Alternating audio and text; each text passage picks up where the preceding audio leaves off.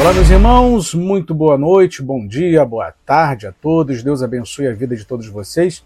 Sejam muito bem-vindos ao canal Teoria Máxima. E vamos para mais uma live. Humildemente peço que você deixe o seu like, comentário, compartilhe e não se esqueça de se inscrever em nosso canal. Muito bem, meus irmãos, hoje nós vamos falar é, sobre um tema ah, bastante interessante um tema é, de relevância para a igreja, para nós, tá bom? Um tema em que nós é, precisamos refletir, precisamos é, pensar.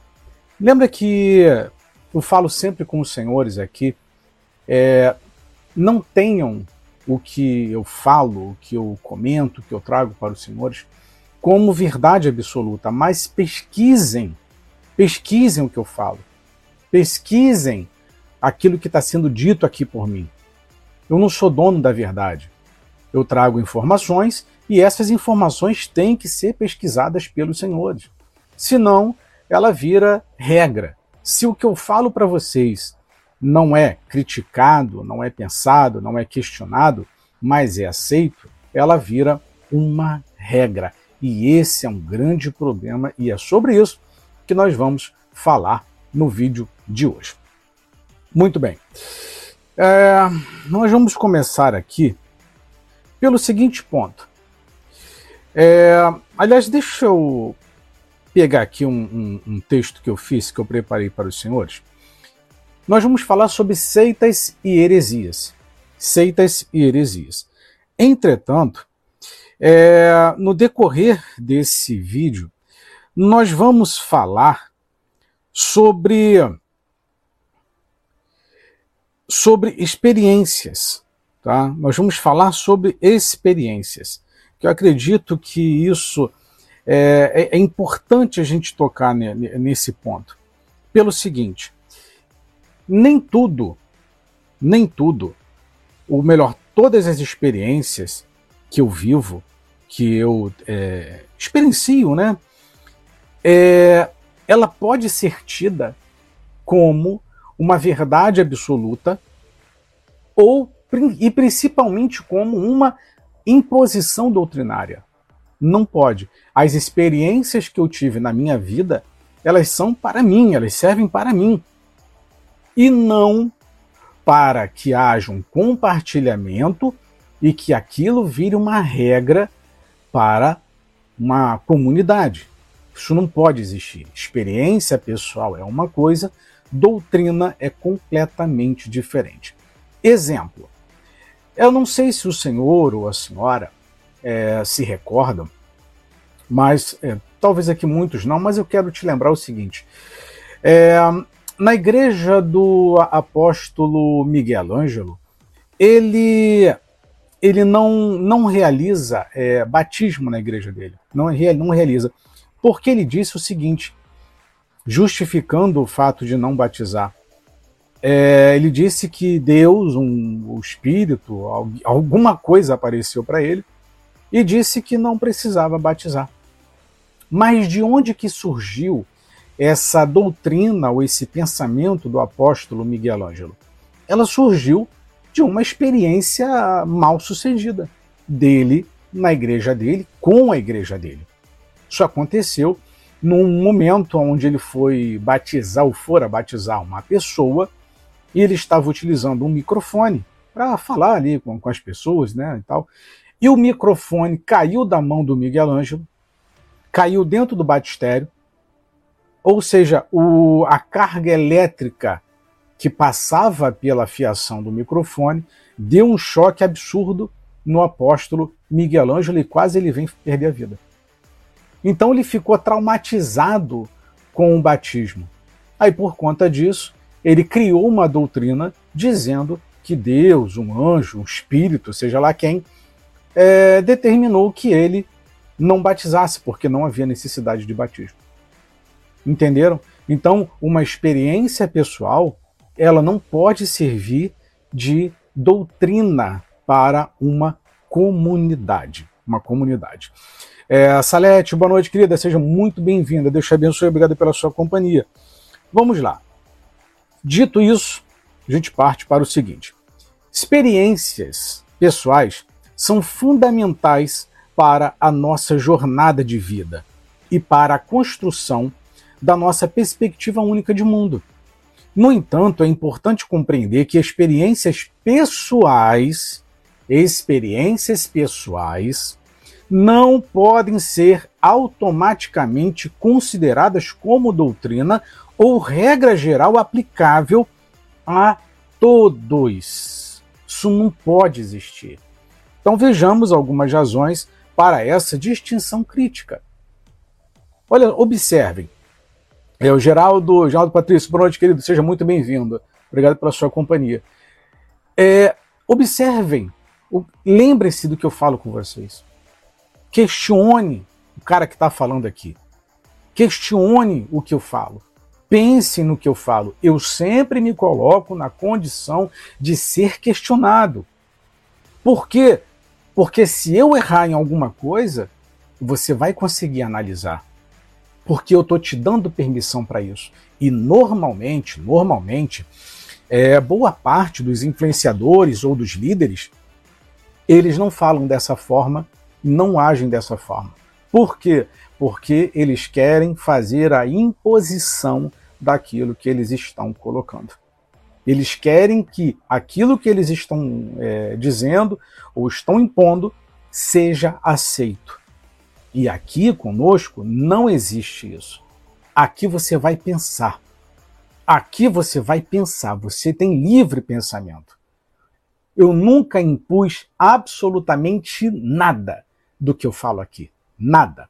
Vamos lá. Aliás, já peço para você deixar o seu like, seu comentário, compartilhe esse vídeo, tá bom? Segue a gente, se inscreve no nosso canal é, Teoria Máxima e acesse o nosso site que é o www.teoriamaxima.com.br. Então vamos lá. É, então vamos ver aqui algumas razões para essa distinção crítica. Primeiro, a subjetividade.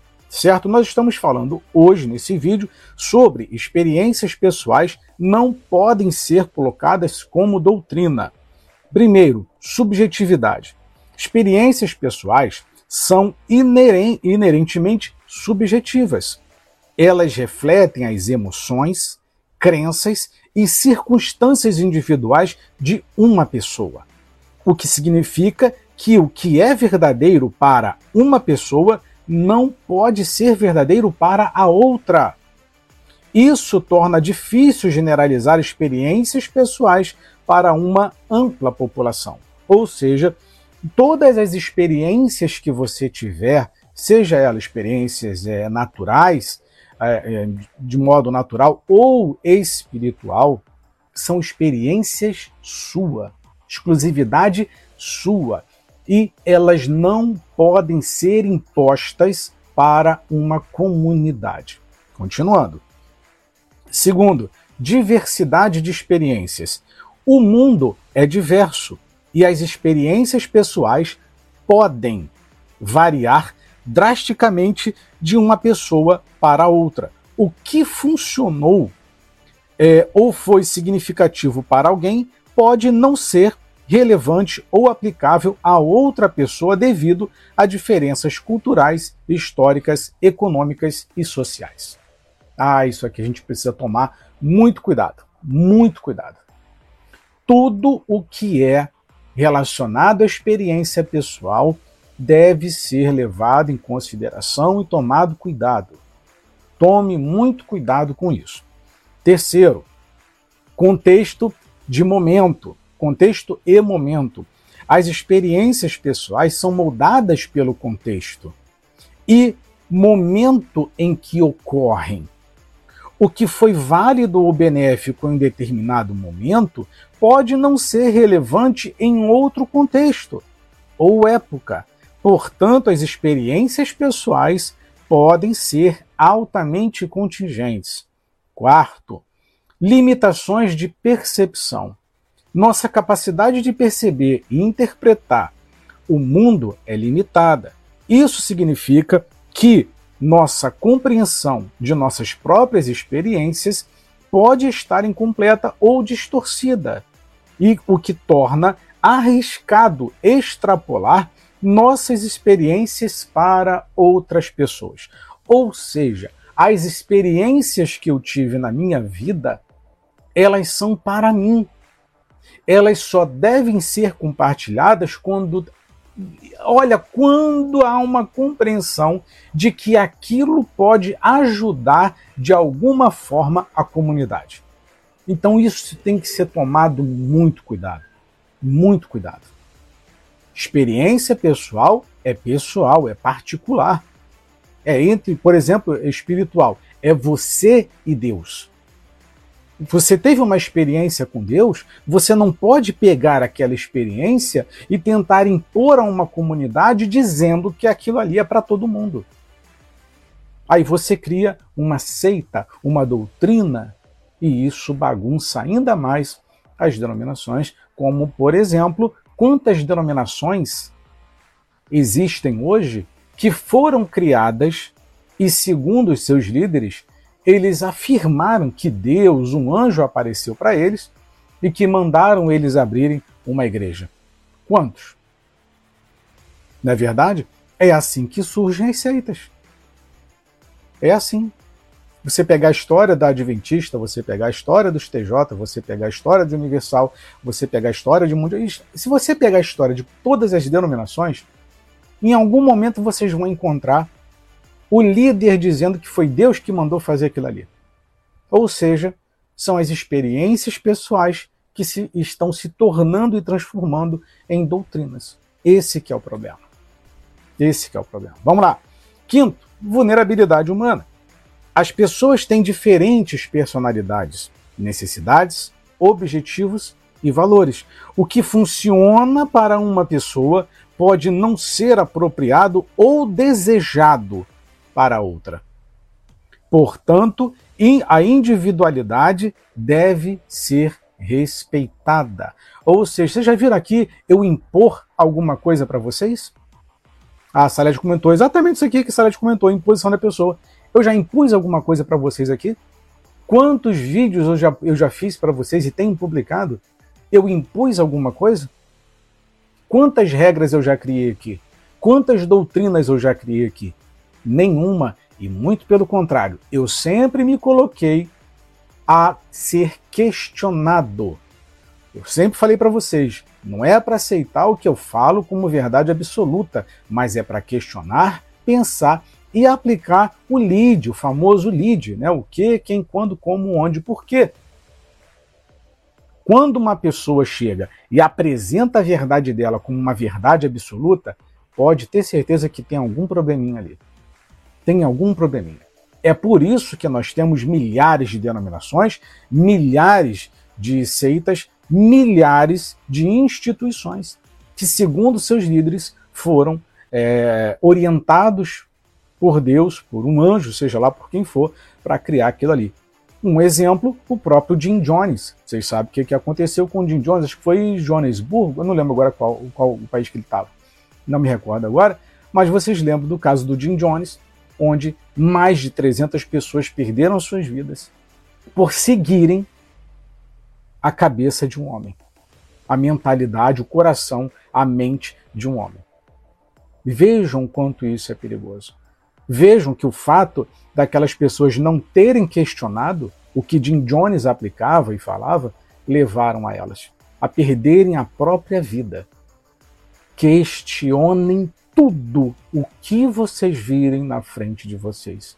Não aceitem nada como verdade absoluta. A verdade absoluta é a palavra de Deus, é o Senhor Jesus. Guardem isso com vocês. Não coloquem o coração de vocês, a salvação de vocês, a vida espiritual de vocês em risco, em jogo, por causa de um homem, por causa de uma pessoa que disse que recebeu algo divino. Tomem cuidado com isso. Vamos lá. É... Vamos lá. Evolução do conhecimento. A sociedade avança e evolui, assim como o nosso conhecimento e compreensão. O que era considerado verdadeiro ou apropriado no passado pode ser visto de maneira diferente à medida que aprendemos mais e nos adaptamos a novas informações e valores. Sétimo, tendências de viés. As experiências pessoais podem ser influenciadas por viés é, pessoal, preceitos e percepções distorcidas. Portanto, confiar cegamente em experiências pessoais podem perpetuar estereótipos e equívocos. Então você tem que tomar muito cuidado com quem você segue, o que você ouve e aonde você frequenta. Você tem que, já vou falar também sobre as intenções. Qual a intenção de uma pessoa de, de, de determinar que algo é assim por conta da experiência que ela teve? Tem que analisar, cara. Se vocês não analisarem, irmãos, meus irmãos, se vocês não analisarem, vocês vão se arrepender amargamente lá na frente. Vocês vão se arrebentar lá na frente. É assim que nasce seitas e heresias, que é o que nós vamos falar agora. Certo?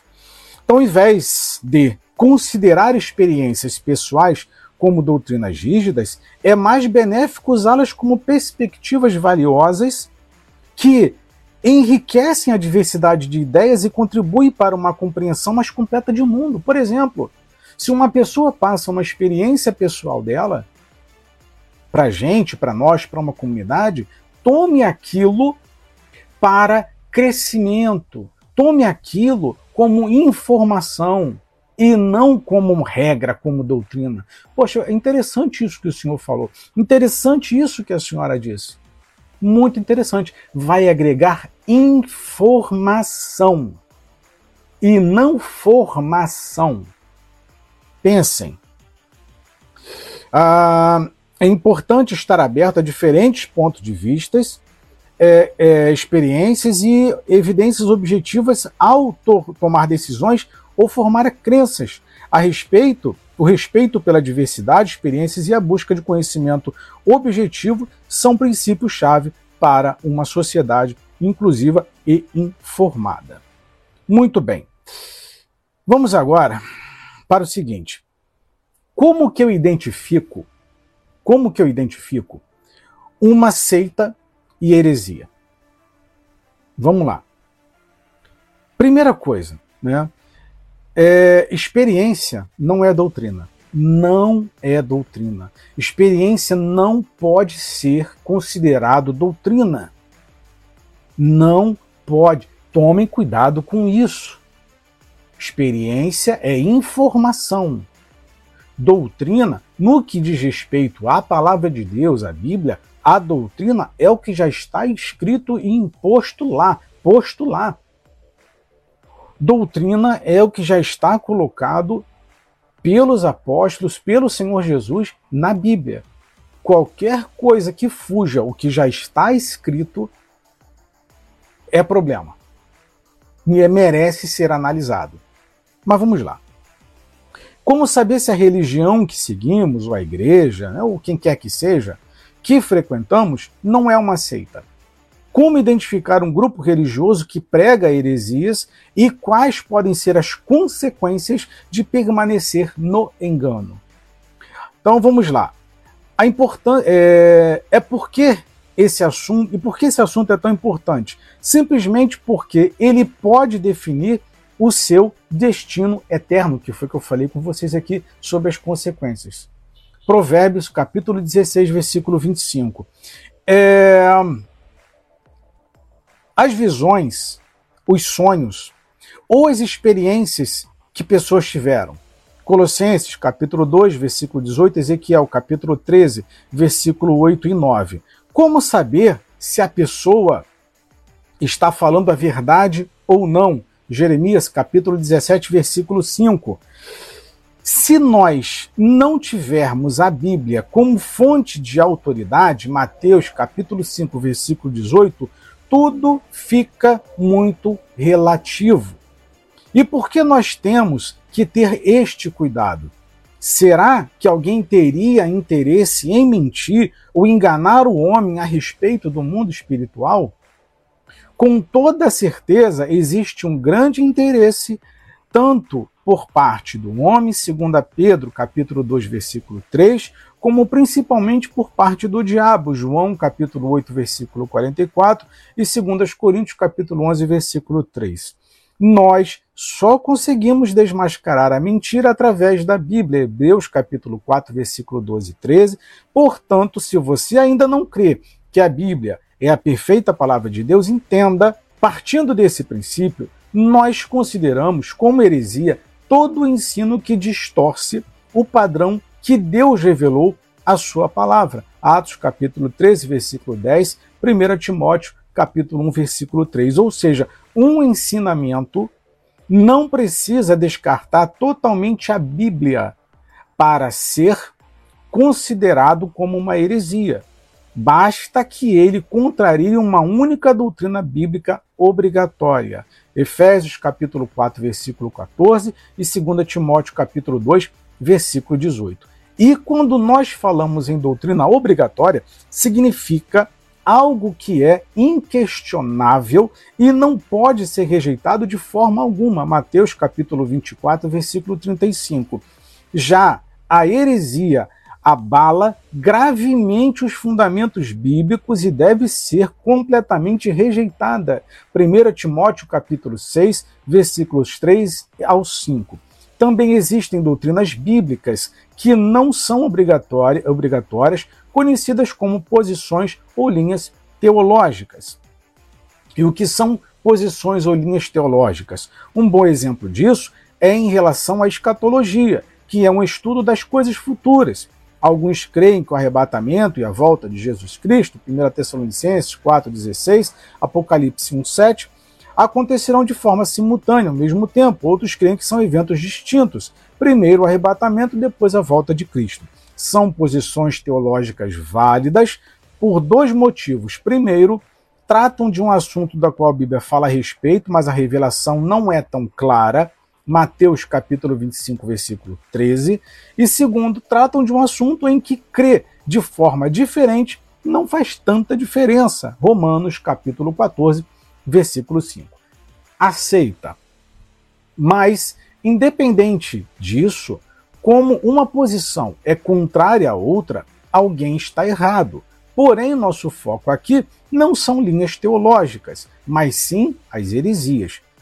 todo grupo religioso ou ideológico que prega é, ou segue aquele que prega heresias é uma seita. 2 Timóteo, capítulo 4, versículos 3 e 4. A própria Bíblia alerta que nós devemos nos manter firmes na palavra. 1 Coríntios, capítulo 15, versículo 1 e 2, 2 Pedro, capítulo 1, versículo 19, e tomar cuidado com falsos mestres, pois eles introduzem secretamente heresias destruidoras ao Evangelho, 2 Pedro capítulo 2, versículo 1. Nós não podemos considerar que uma mensagem é verdadeira somente porque a pessoa é inteligente. Se expressa bem, 1 Coríntios, capítulo 1, versículo 20, ou porque ela é, vem acompanhada de milagres. Mateus capítulo 24, versículo 24. A Bíblia diz que o próprio Satanás se disfarça de anjo de luz, segundo as Coríntios capítulo 11, versículo 14 e 15. E que produz engano até mesmo com sinais sobrenaturais. Segundo Tessalonicenses capítulo 2, versículo 9 e 10. A nossa segurança está na Bíblia. Tito, capítulo 1, versículo 9. E se, por um lado, é, fica fácil de identificar uma seita quando a mesma ignora completamente, é, completamente a Bíblia, fica bem mais complicado identificar uma que se utiliza da Bíblia. 2 Coríntios, capítulo 11, versículo 13, e 2 João, capítulo 1, versículo 9. Como identificar uma seita? É para isso o método, e para, é, e para isso o método mais eficiente para, para se identificar uma seita é conhecer os quatro caminhos seguidos por elas, que são da adição, o da subtração, o da multiplicação e o da divisão. E é isso mesmo que você ouviu. É possível identificar uma seita através das quatro operações matemáticas. Adição. O grupo adiciona algo à Bíblia. Sua fonte de autoridade não leva em consideração somente a Bíblia. Uma seita geralmente possui outros livros tidos como inspirados e que possuem autoridade, olha só, igual ou até superior à Bíblia. Muitas vezes utilizam a Bíblia como se fosse um livro de consulta e também podem afirmar que só é possível entender a Bíblia através da sua tradição religiosa, ou seja, a tradição se torna mais importante que a própria Bíblia. E por que não podemos adicionar nada à Bíblia? Sola Escritura, somente a Bíblia. Porque a Bíblia é a única fonte escrita de revelação divina. 2 Pedro capítulo 1, versículo 21, Apocalipse capítulo 22, versículo 18 e 19. A Bíblia sozinha ensina tudo que é necessário para a nossa salvação e é o padrão pelo qual todo comportamento cristão deve ser avaliado. 2 Timóteo capítulo 3, versículo 15 ao 17. A Bíblia não contém a palavra de Deus. A Bíblia é a palavra de Deus e por isso não contém erros. Salmos capítulo 119, 160, é, capítulo 12, versículo 16, Salmo 19, é, versículo 7. A Bíblia traz todas as informações necessárias para que uma pessoa saiba que sem Jesus não há salvação. Atos, capítulo 4, versículo 12, 1 Coríntios, capítulo 3, versículo 11. Deus jamais trará uma nova revelação. Preste bem atenção no que você vai ouvir agora. Preste bem atenção. Deus jamais trará uma nova revelação que seja independente ou que contrarie o que está exposto na Bíblia. Gálatas, capítulo 1, versículo 8. Guardem isso com vocês. Ana Luísa Andrade, olá querida, seja bem-vinda. É live muito interessante e abençoada. Amém. Fico feliz que você esteja gostando. Próximo ponto: subtração. O grupo subtrai algo da pessoa de Jesus. Então, nós falamos aqui sobre adição e agora estamos falando sobre subtração. Alguns grupos veem Jesus simplesmente como um homem bom e que morreu como prova de amor. Outros veem como um grande profeta ou mais um fundador de religião. Outros como, veem como um médium ou espírito evoluído. Ou os mais sutis e, consequentemente, os mais perigosos são os pseudos cristãos, que subtraem algo da natureza de Jesus, tanto da natureza humana, dizendo que ele nunca teve um corpo é, como o nosso, segundo é, João, capítulo 1, versículo 7. Como principalmente da natureza divina, muitas vezes dizendo que Jesus é ser criado, que Jesus é um anjo ou um Deus inferior. E por que faz toda a diferença você saber quem realmente é Jesus? Porque a Bíblia ensina que Jesus é Deus. João, capítulo 1, versículo 1. Para você que ainda não entende isso, nós temos um, é, um material aqui, no caso, vou deixar ele separado aqui por, é, por enquanto.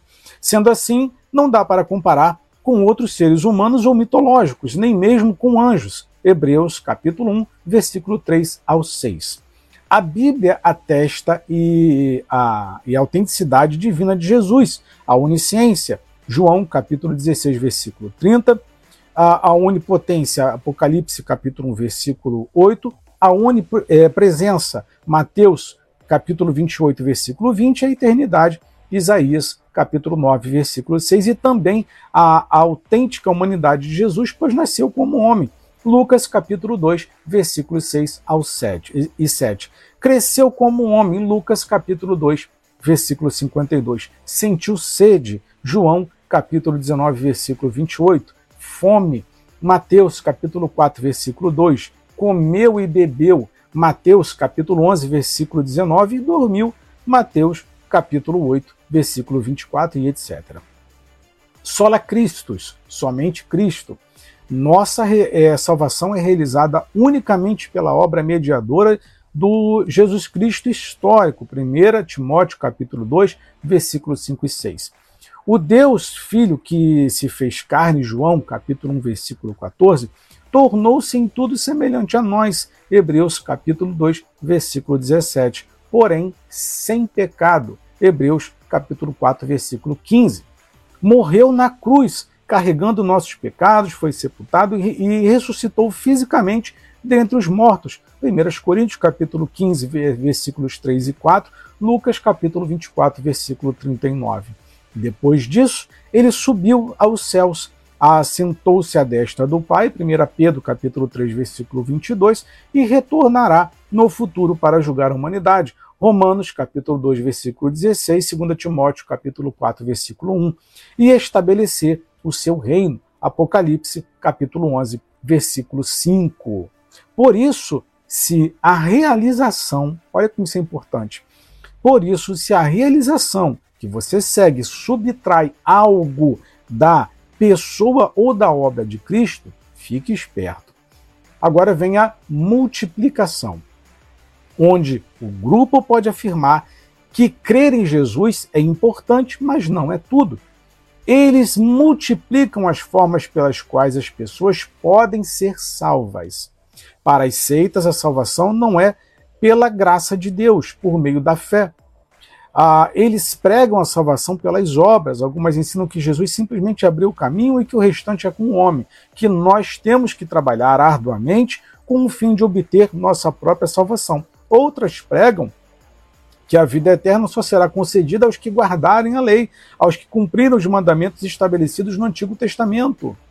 Algumas seitas negam a existência do pecado, 1 João, capítulo 1, versículo 8, e outras negam a eficácia do sangue de Cristo para cancelar nossos pecados, mesmo esta sendo a mensagem central da Bíblia, Efésios, capítulo 1, versículo 7 ao 10. E por que isso é extremamente perigoso? Olha que interessante. Sola gratia, somente pela graça. Porque a Bíblia declara que a salvação é pela graça, não por obras, que não vem de nós, é dom de Deus, e isso precisa ser considerado. Efésios capítulo 2, versículo 8 e 9. Ao ser o, o ser humano nasce morto espiritualmente. Romanos capítulo 5, versículo 12. Sendo escravo do pecado, João capítulo 8, versículo 34, e é resgatado unicamente pela graça de Deus, Tito capítulo 2, versículo 11. A salvação não é obra humana. A graça de Deus em Cristo não só é necessária, como é a única causa eficaz da salvação. As boas obras devem ser praticadas como consequência da nossa salvação. Efésios capítulo 2, versículo 10 e não o contrário. E divisão. O grupo divide o mérito da salvação entre Jesus e a sua organização religiosa. Neste caso, desobedecer a organização ou a igreja equivale a desobedecer a Deus. Eles pregam que não existe salvação fora do sistema religioso. Cara, isso aqui acontece demais, tá? Isso, isso acontece demais. Inclusive, tem muitas denominações que falam isso daqui. Muitas pregam isso daqui. Tá? Quase todas as seitas pregam isso, sobretudo as pseudo-cristãs, que se apresentam como uma restauração do cristianismo primitivo, que, segundo elas, se afastou dos verdadeiros ensinos de Jesus e que, numa determinada data, seu grupo apareceu por uma vontade divina para restaurar o que foi perdido, que eu falei no início desse vídeo com vocês. Ah, daí a ênfase de exclusividade já outros pregam que todas as religiões são boas, contudo, somente a sua será responsável por unir todas as demais. E por que isso é uma baita heresia? Porque a salvação é individual. O pecador é salvo quando se arrepende, Atos capítulo 3, versículo 19. E aceita Jesus como seu único e suficiente Salvador, João capítulo 1, versículo 12, Romanos capítulo 10, versículo 9 e 10, quando ele entrega sua vida a Jesus Cristo, segundo os Coríntios capítulo 5, versículo 17. E isso não é mérito de uma instituição religiosa. O ladrão arrependido na cruz, por exemplo, não precisou sem, é, sem é, ser um membro de nenhuma religião para ser salvo. Lucas capítulo 23, versículo 43. Por isso ensinar que uma organização religiosa possa salvar é pregar outro evangelho, segundo as Coríntios, capítulo 11, versículo 4, e tirar de Jesus a sua exclusividade de nos conduzir ao Pai. João, capítulo 14, versículo 6. Sola fide, somente pela fé. Nossa salvação se dá somente pela graça, somente por intermédio da fé, somente por causa de Cristo. A fé em Jesus Cristo é o único meio possível de satisfazer a perfeita justiça de Deus. Romanos capítulo 3, versículos 21 ao 24. Sólida é glória, somente para a glória de Deus. A salvação vem de Deus e é realizada por Deus. Por isso a glória é toda dele. 1 Coríntios, capítulo 1, versículo 29 ao 31. Não do homem nem de uma religião. Uma seita é, pode comprometer completamente o que você pode receber de mais precioso na sua vida, que é a sua salvação. 2 Coríntios, capítulo 2, versículo 18 ao 19. A nossa recomendação é que você procure conhecer melhor as doutrinas ensinadas na sua religião ou em qualquer lugar que você esteja assistindo. 2 Pedro, capítulo 3, versículo 15 e 17. Talvez você nem saiba que a igreja que você frequenta defende heresias. Judas, capítulo 1, versículo 3 e 4. E que, aos olhos de Deus, você faz parte de uma seita. Atos, capítulo 17, versículos 30 e 31. Bem, a mensagem de hoje é, é essa que eu gostaria de deixar e deixo para vocês, que é que senhores analisem tudo. Tudo que for falado seja por um amigo, seja por alguém que você tem uma grande estima, seja por qualquer pessoa. Olha, por tudo que é mais sagrado, tudo que é mais sagrado. Eu peço aos senhores, vigiem, vigiem tudo o que os senhores ouvirem, analisem. Não, nunca se esqueça do que eu sempre falo aqui. Tenha primeiro tudo como mentira até que se prove verdadeiro. Não tenha pressa de nada, meu irmão. Seja paciente, estude, analise, ouviu alguma coisa, achou interessante, achou legal. Respira, para. Antes de entrar no barquinho para você não se afundar, calma lá, calma lá, deixa analisar, deixa eu orar ao Pai, deixa eu pesquisar, deixa eu estudar sobre isso, deixa eu pensar melhor sobre isso, o que as Escrituras pensam sobre isso, falam sobre isso. Tem muita gente, meus irmãos, se perdendo. Tem muita gente, infelizmente, embarcando em barquinhos furados e estão naufragando. Outros estão prestes a naufragar por causa de uma coisinha que ela deixou passar, cara. Ah, ela deixou passar aquele negocinho ali. Aí já era. Entendeu? Pouquinho só de fermento. Sabe aquele pouquinho de fermento? Pois é. Ele vai arrebentar com a massa. Então tome muito cuidado. Tome muito cuidado. Tem dúvidas? Não sai crendo em tudo, não. Tem dúvidas? Para. Para ali. Respira Senhor, tá certo isso? Sabe, busca orientação de duas, três, quatro, cinco, dez, vinte pessoas. Por que, que eu estou falando isso? Porque é a tua salvação que está em jogo. É a tua. Se você se preocupa com a sua salvação, eu sugiro o Senhor se preocupar com as coisas que ouve. Se você também está fazendo pouco caso da sua salvação, não tem. Aí esse vídeo não é para você. Você pode fazer o que você quiser, como você quiser, pensar o que você quiser, concordar com o que você quiser, discordar do que você quiser. Agora, se você leva a sua salvação a sério, se você crê de fato na salvação, se você crê em Jesus e na palavra de Jesus, meu irmão, tome muito cuidado com as coisas que estão sendo ditas e faladas e espalhadas por aí. Repito, sempre me coloquei aqui, inclusive aos questionamentos de vocês.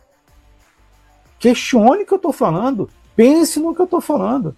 Eu não gostei do que, do que o, o irmão Max falou, não. Esse negócio que ele falou aí não está não tá muito certo, não. Então vocês começam a partir desse princípio, a partir desse ponto, a gente começa a enxergar as coisas de fato como são. Quando eu começo a questionar, a pensar e a raciocinar, eu consigo entender que caminho que eu estou trilhando. Agora, a partir do momento que eu falo, não está certo, não, ai, gostei disso, é legal isso, por que, que está agora na moda os pregadores coach? Que só pregam coisa boa, bonança, né? vitória, conquista. E ninguém está questionando. Sabe por que, que prega coisa boa? Porque ninguém se arrepende, não tem é, ninguém afrontado pelo pecado, ninguém sai triste, ninguém sai aborrecido. Agora, vai falar de pecado na igreja? Vai falar de arrependimento na igreja? Explica a verdade, mostra a verdade na igreja, para tu ver se ela não esvazia e você que é pastor que está me assistindo, ou você que tem uma denominação, a tua igreja não esvazia no outro dia, ou no mesmo dia. Começa a confrontar o pecado, começa a falar de pecado para você ver se o, o, a tua denominação não afunda. Eu esqueci agora o nome do pregador, não sei se é o John Wesley ou o Jonathan Edwards, é, não vou recordar agora. Eu não vou recordar agora, Jonathan Edwards, talvez, não sei. É, tinha mais ou menos 20 mil pessoas, acho que era isso. 15 mil, 20 mil pessoas na denominação dele, uma denominação na, na Inglaterra. Estava lotada a igreja dele. Lotada, lotada, lotada. E Deus falou com ele: você vai falar sobre pecado agora você vai mudar completamente o teu discurso. Você vai falar de pecado e arrependimento. Aí ele falou, tá bom. Pegou e mudou o discurso. Quando começou a falar de pecado, de arrependimento, de santidade, a igreja começou a cair, cair, cair, cair, cair, afundar, afundar, afundar, afundar, afundar. Ele começou a ficar preocupado, Senhor, está saindo todo mundo. É isso aí que eu quero. A igreja estava inchada, estava inflada, porque o ego era o mais importante.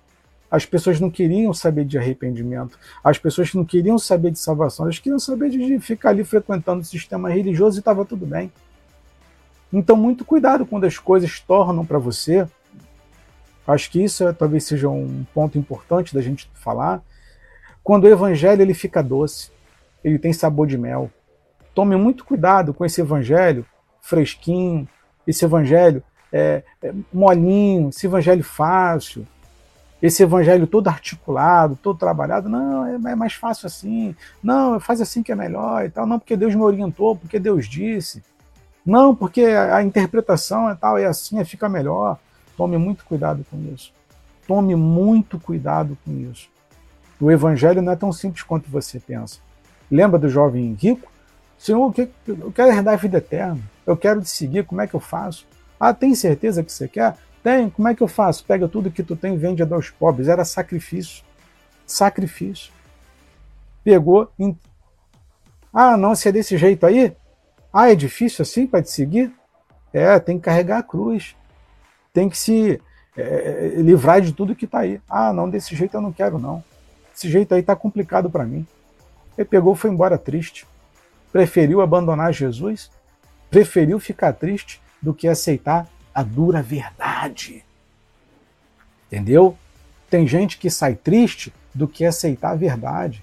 E a verdade de Jesus é essa. A verdade de Jesus vai sempre arrebentar com o nosso coração. A verdade de Jesus vai sempre nos levar à posição de nos arrependermos. Ou se arrepende, ou então sai daqui, malandro.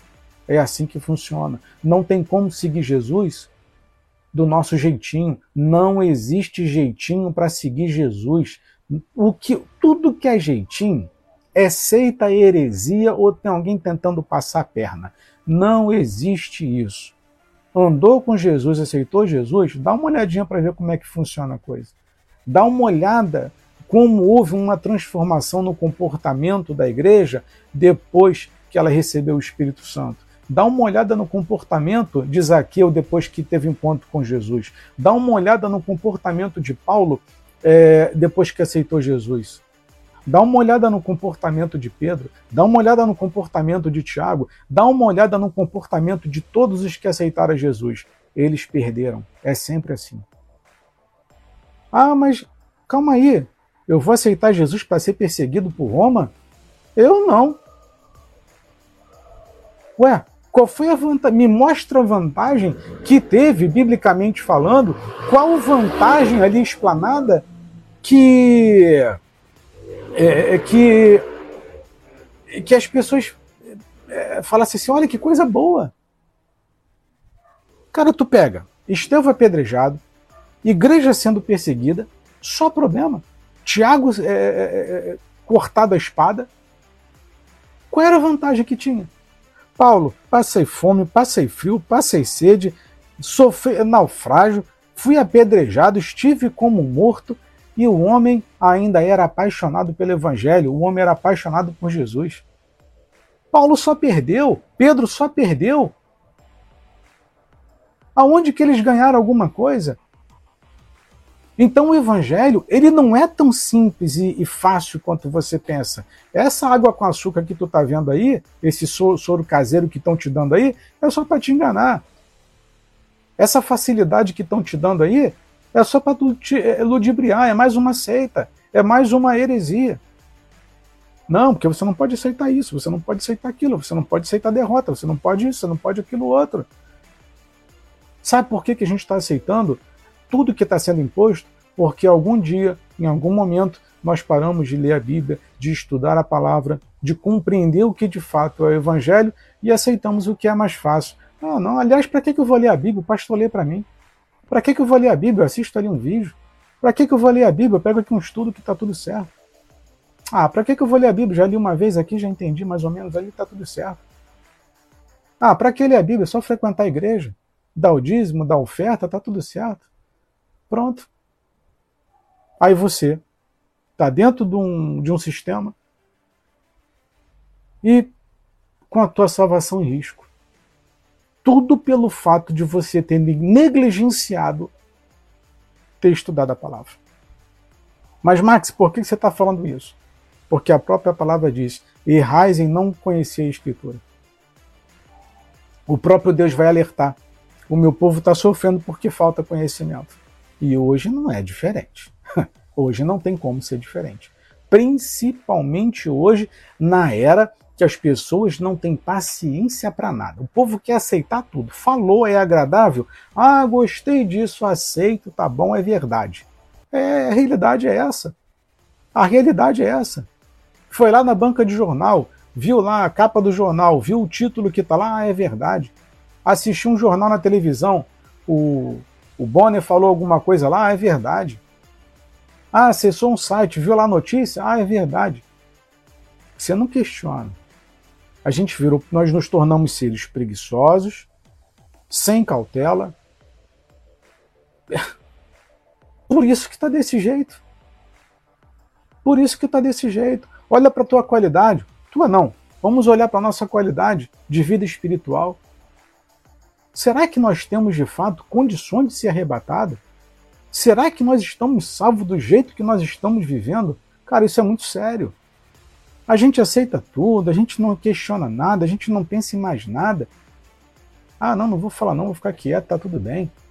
Não, não, tá tudo certo. Você não questiona a tua seita, você não questiona a tua igreja, você não questiona nada, fica de cabeça baixa e finge que tá tudo bem, que tá tudo certo, amém, graças a Deus. E Sério, tira um minuto da sua vida. Um minuto, um só, um minuto. E, e pense sobre a sua salvação. Você está salvo mesmo? Você tem certeza? Você tem certeza da sua salvação?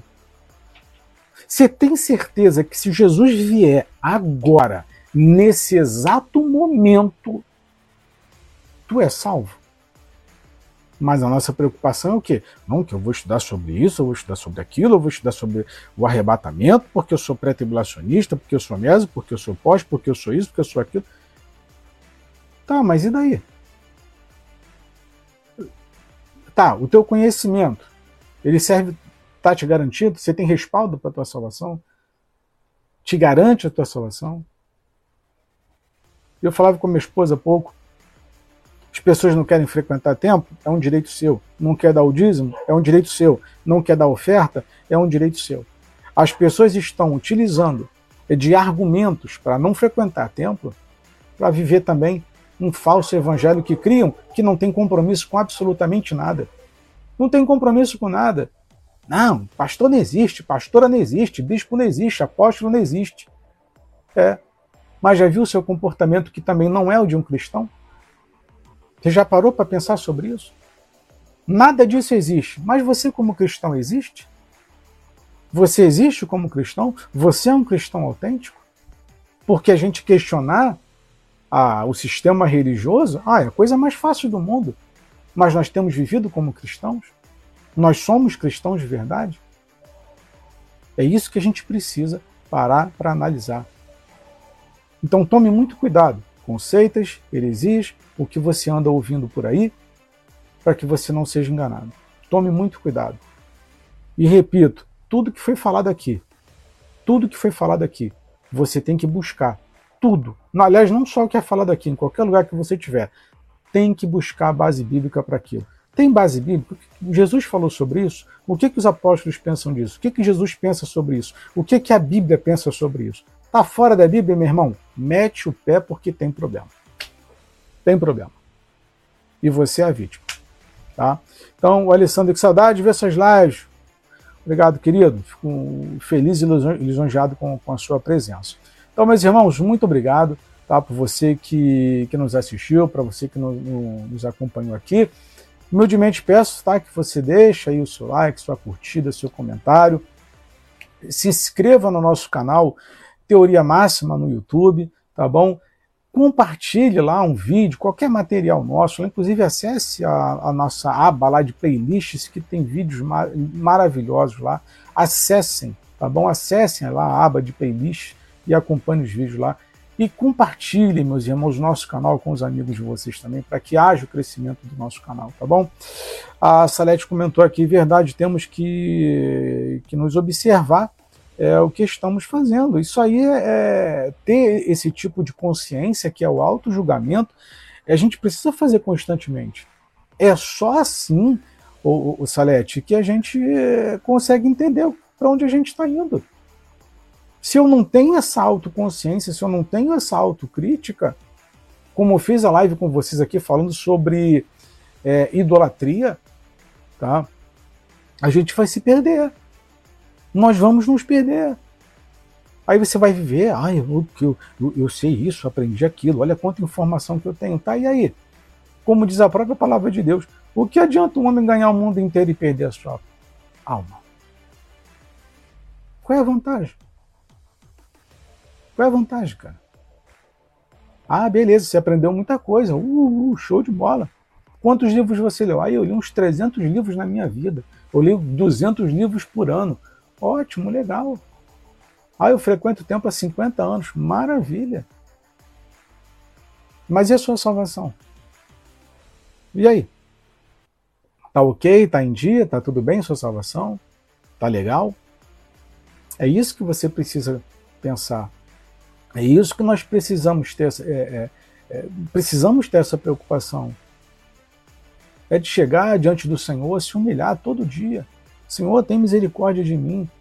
Aliás, aliás, vocês lembram que eu sempre falava aqui no, nas lives, nos vídeos com vocês? Peçam a Deus o espírito de discernimento. Vocês lembram disso? Quem lembra que eu falava sempre isso? Não era o que eu falava? Eu sempre alertava vocês com relação a isso. Orem, peçam a Deus espírito de discernimento para que vocês não sejam enganados. Eu não falava sobre isso. O que mais tem faltado na nossa geração são pessoas que, que não têm o espírito de discernimento. O espírito de discernimento está mais ausente do que nunca. Por isso que tem tanto engano. Por isso que surge, por isso que esses pastores aparecem por aí. Quantos pastores aparecem novos todos os dias? Quantos bispos? Quantos é, apóstolos? Todos os dias aparecem por aí. Quantas denominações, quantas igrejas são abertas todos os dias? Sabe por que, que eles fazem isso?